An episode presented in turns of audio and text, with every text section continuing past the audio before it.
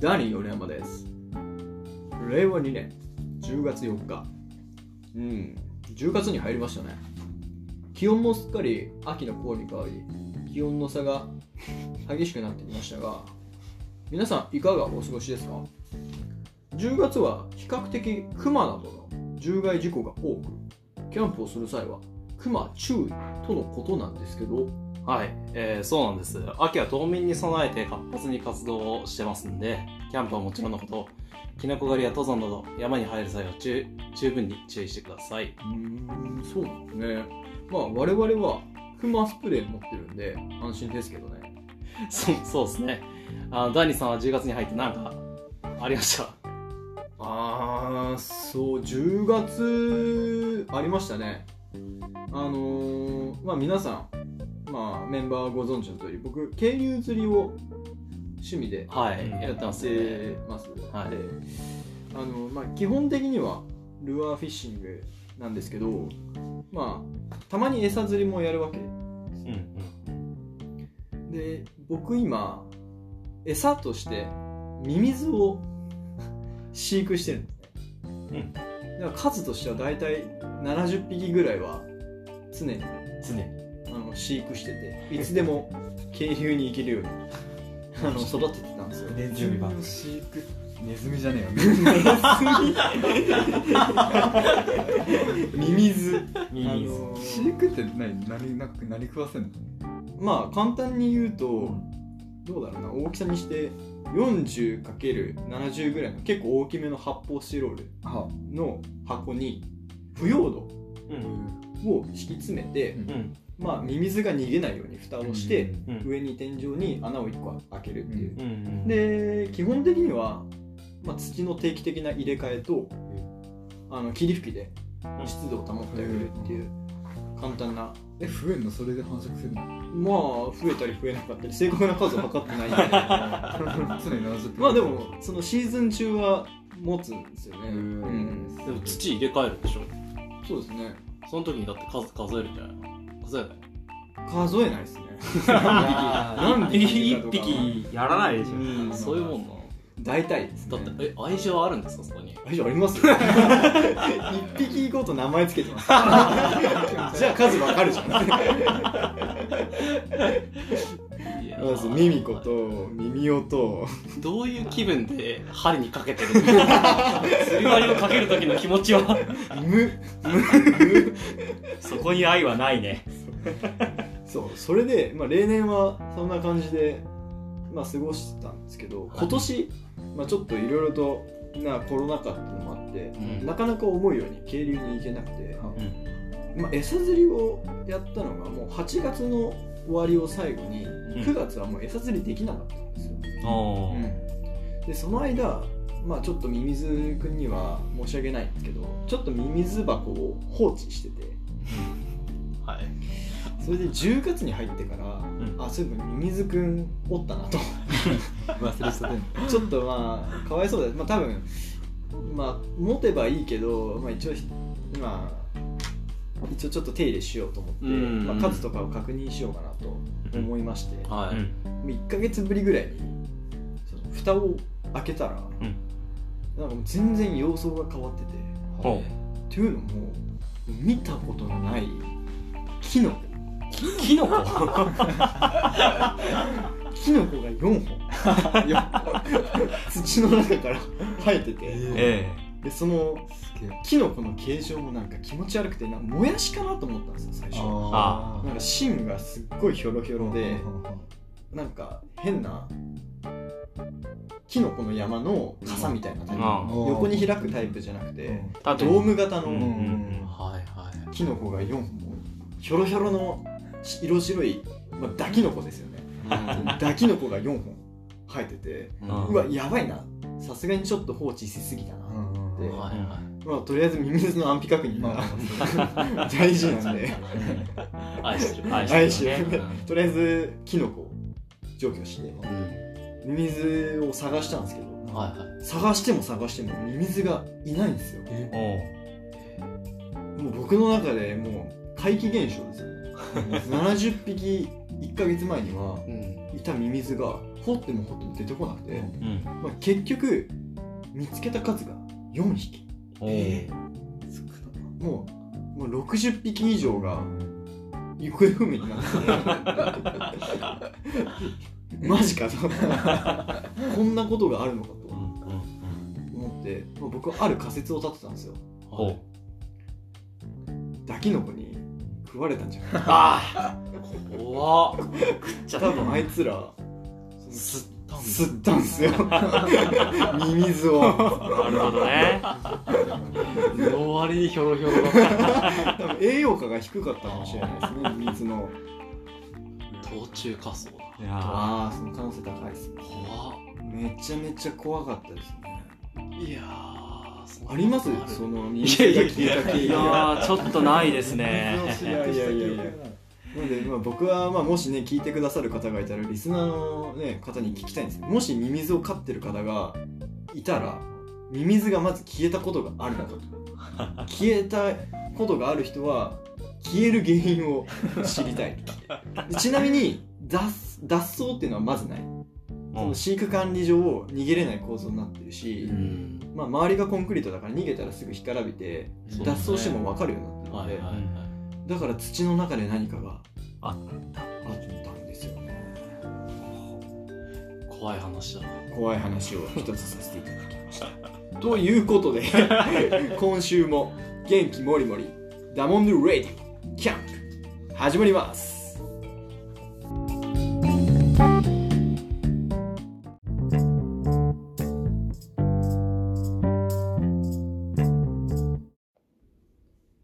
の番組はモンベルコールマンスノーピークの提供をお待ちしています。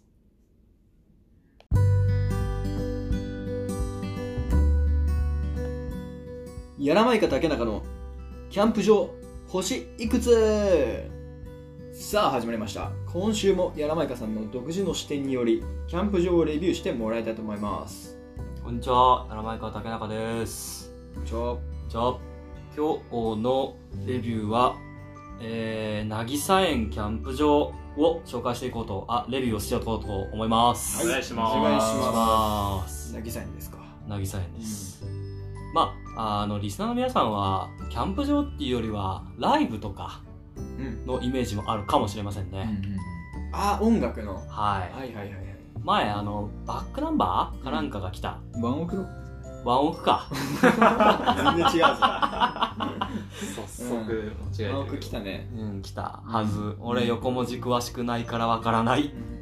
まあそんな感じでねあのいろんなイメージを持たれてる場所なんですけど、うん。基本的にはあの渚園っていう舞台にキャンプ場があるイメージを持ってもらって、はいはい。そこにテニスコートとかうん。いろいろ入っててその中の一つにキャンプ場があるとああそうなんだ。そうらしいんです、僕らはキャンプ場にしか用がなかったのでね。キャンプしかしてないんですけど。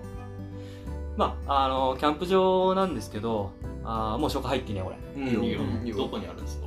えーっとですね西浜松市のですね西区の方にうん。ありまして、うん。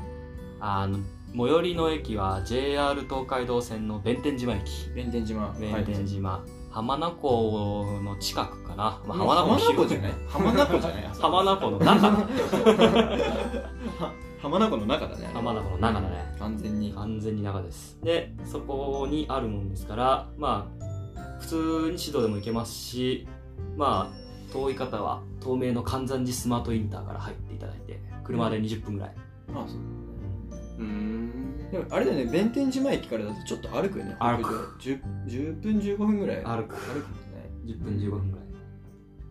で行きがけにしか買い物ができる場所がないので、ううんん、最寄りだと距離の？距離でも遠いらああ遠いよね。うん。距離ってなんですかあのー、静岡県西部に展開する ご当地ドラッグストア。ないのか。いやでも西部中心か。なんか他のとこにも点々とあるみたいだけどうん。他県の人あんま知らないんですよ、あ静岡県民特にね西部の人らはうん。御用達の御用達だよ。御用達の ドラッグストアが。ですね、あるそこ以外っていうとやっぱちょっと遠いもうなあんまり近くにない。っていう認識の方がいいですね。ね。そうだうねん。買い出しをされる際は事前に買ってからって感じのキャンプ場ですね、でキャンプ場自体の紹介をいたしますあとあとキャンプ場にさなんか資材とか売ってたっけ？資材売店があってであの受付のところに薪が無造作にバーあッと並んでありましたね。はいはああ買ってもらったんだっけ？い確か。うん俺とねやらまいかさんが京林に車でそうそうそうガスバーナー買いに行って。ガスバーナーのガスね。カートリッジを買いに行って。キャンプ場であれ？振ったけどあれ？落としねあれ？っつって。うん。なくなっちゃったなくなっちゃったね。であそこの売店は薪だけでしたっけあったの？うんうん。あのね管理棟の方の売店はもうちょっとあるらしい。管理棟？え我々が行ったのはあれ管理棟じゃないんですか？あれは受付じゃないんですか？受付だけの機能を持った建物。あそこで買い出ししてないからね。あんまりでも品揃えは良くなかった。そうだね。ないと思ってあうん。の準備した方がいいかな。とうん。無難ですねまあそんなこんなで受付をしていただいて、うん。えーサイトがまあオートキャンプのあの車が入るオートキャンプ場と、えーフリーサイトうん。と、まあ、あ2種類ございまして、はでフリーサイトの方はですね全国有数の広さを誇るキャンプ場でございます。いそうなんだ。広かったね確か確かに広かった。全国と比べたことがないから。我々のコミュニティ静岡県で今とどまってるんで。基本的には予約は必要なんですか？予約は必要です。あ当日飛び込みで席が空いてればですけど。まあ基本的には予約。まあキャンプ場どこもそう。ねまあうん。まあ大体ねヤイソさんに予約をお任せしてね。我々は。毎回。いつも助かってます。助かってますね。本お値段もお手頃でしたよね。確か。完全に覚えてないです。いくいくらでしたかちょっと実じゃあやらまいかリサーチですと、はい大人1人410円です安い安い一人1人一人頭なんだね1人あったあそうだ当にあれ車代は別なのお車代はお車代車代駐車場？あ駐車場はですねあの30台以上止められるようなでかいのがあって30台じゃないなもっと止めれるか。であそこは有料だよね。あの入って出るたびに400円。ああ思い出してきた。あそこあそこ。こ あ行ったのは4月頃だったかな。ーいや5月？いやいや渚薫の日付が4月5日だった12月とかだった気がする俺。12月か1月じゃない？いや誰も会ってね あれ？俺が行ったかな？まあいいや。でじゃあコロナ禍がコロナ禍だっがなる前まるなる前だよたいやまだ浜松真っで最中じゃなかっあれいや違う違う。真っ最中じゃない。浜松たに真っ最中だった。まだ出るか出始めの時にえいや真っ最中だったけどうん。ど真っ最中だよ怖いね。2020 4月ですね。4月5日ですけど。収録中収録時が10月なので半年前。半年に前です。行ったっていうような。記憶が曖昧ですね皆さん。はいそれだけキャンプが楽しかったってことで。でもね一応駐車場の話に戻るとオートキャンプ場利用者はね1回だけ無料券くれるよ。あ、そうなんだ。うん、買い出し用にね。400円分の無料券をくれるので、うん。えー買い出しの際はぜひフロントにフロントじゃない受付にお声掛けください。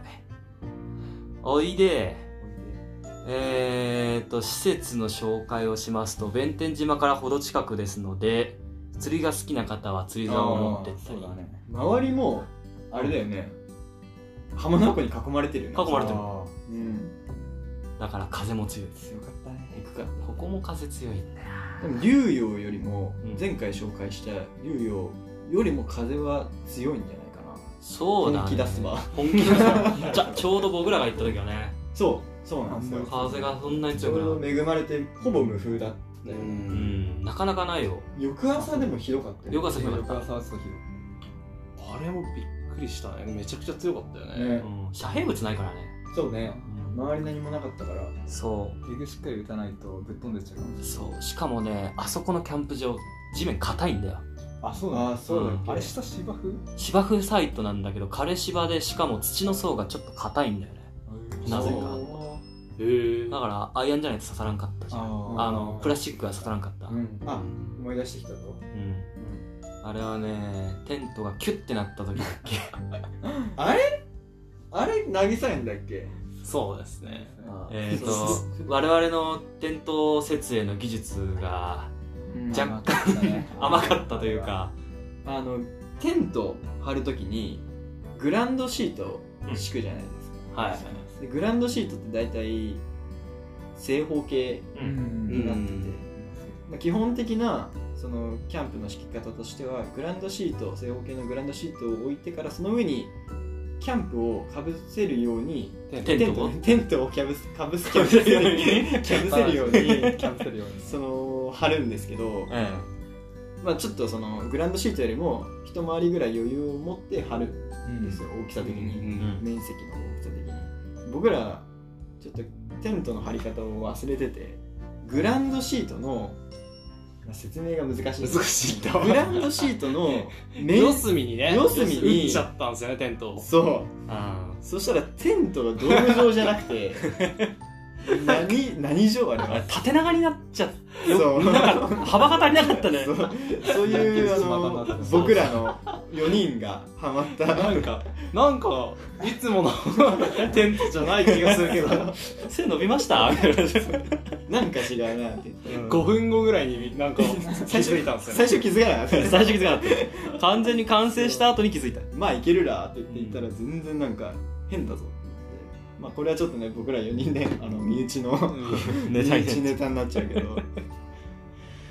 まあそんな感じのあのペグの事件もありながらもうん。設営をしていって、あれかシャワー室もあるので、いいとして、えーレンタサイクルもやってます。あそこら辺は非常に風光明媚なところなので、ね。そうね。走りたいよね。うん。チューンだっけ？あそこら辺浜名湖。走ったことあるの？俺じゃない。あ違かったっけあやいそうですね。ああヤイソーさんか。ヤイソーさんチャリ好きですチャリ好きであそこら辺回ったことありますよ。おいおう。つぐらいですか？ちょっともうだいぶ昔だな。現3年ぐらい前。3年前？はいになるんですけど。一人で？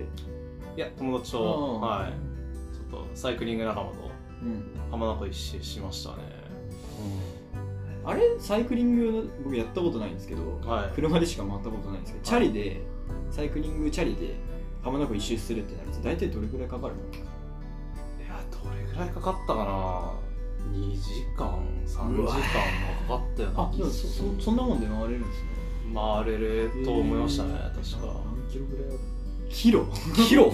キロ。なかなか一番難しいか結構長いと思ったね、ん。どうだったかな俺ちょっとこれやめときゃそうよかったねな、まあレンタサイクルは家族連れの方でも借りれるようにね、うん。サイズもある程度あるみたいなんで、うん。僕らは借りなかったけど、ね。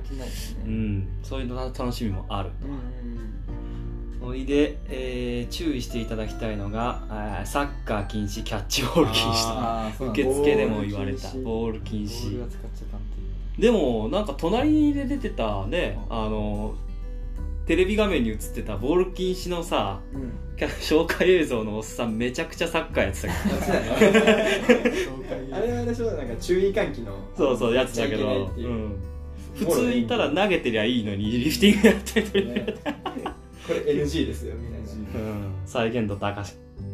それ見て天さん爆笑してた。天さんああいうのツボですよねなんかおじさんが真面目にやってるやつとか。まあねそうおじさん好きだから。最近流行りのおじキュンだから。そうおじキュンだからね。好きって恋愛の方。可愛いなあいずれ俺らも。ー年取ったら。そういう目で見られる。明るい未来が待ってる。早くなりてえなーっつって。ね。思ってますけど。まあ年を取ったらね我々もキャンプスタイルも変わるかもしれないし。まあそれはなるかもしれないうーんそうしましたらえー、っとキャンプ場の紹介としてはとりあえず以上になっちゃうんですよあそこって、うん、で周辺もそんなに遊べるとこないんで。うん。まあ本当あそこキャンプしてまあ時間があれば回るみたいな感じですね。ううんん。風が嫌な人は季節的にはいつぐらいの季節がですかね海辺とか。あそこ年中風吹いてるんですよ。あ 遮蔽物がないから。あそうですね。吹きまあでも C と言うなら遠州地方って遠州の空風って言って、うんまあ、大体春冬春ぐらいがめちゃめちゃ風が強いんですよ、はいはい、なんで風が苦手な人は冬春は避けた方が 特に春先かな。うん。まあ、うん。得意な人はいないんじゃないですかまあでも夏場も言うても風が吹くはいはい、うんそういうちそういう場所だと。そうそうそう。はいということを加味して加味して。柳川竹中さん渚園キャンプ場星いくつ？星4つ。星4つ。出ました。星4つ。5つ中4つ。4つ。なるほどです。では皆さん柳川竹中さんのレビューを参考にお時間があればぜひ渚園行ってみてはいかがですか？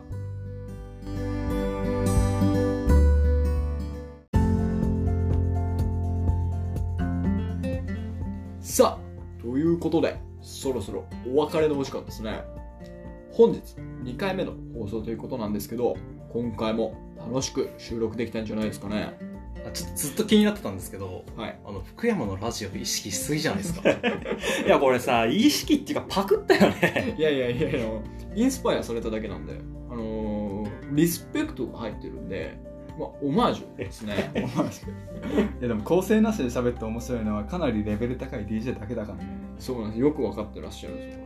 まあでも実際ね僕も福山さんの、まあ、真似というか個人,、あのー個人的に寄せてみて正直きつかったです。だろうね。まあ来週も福山さんの真似をするかしないかは別として元気もりもり放送していきたいと思いますのでそれではまた来週。バイ。バイバイ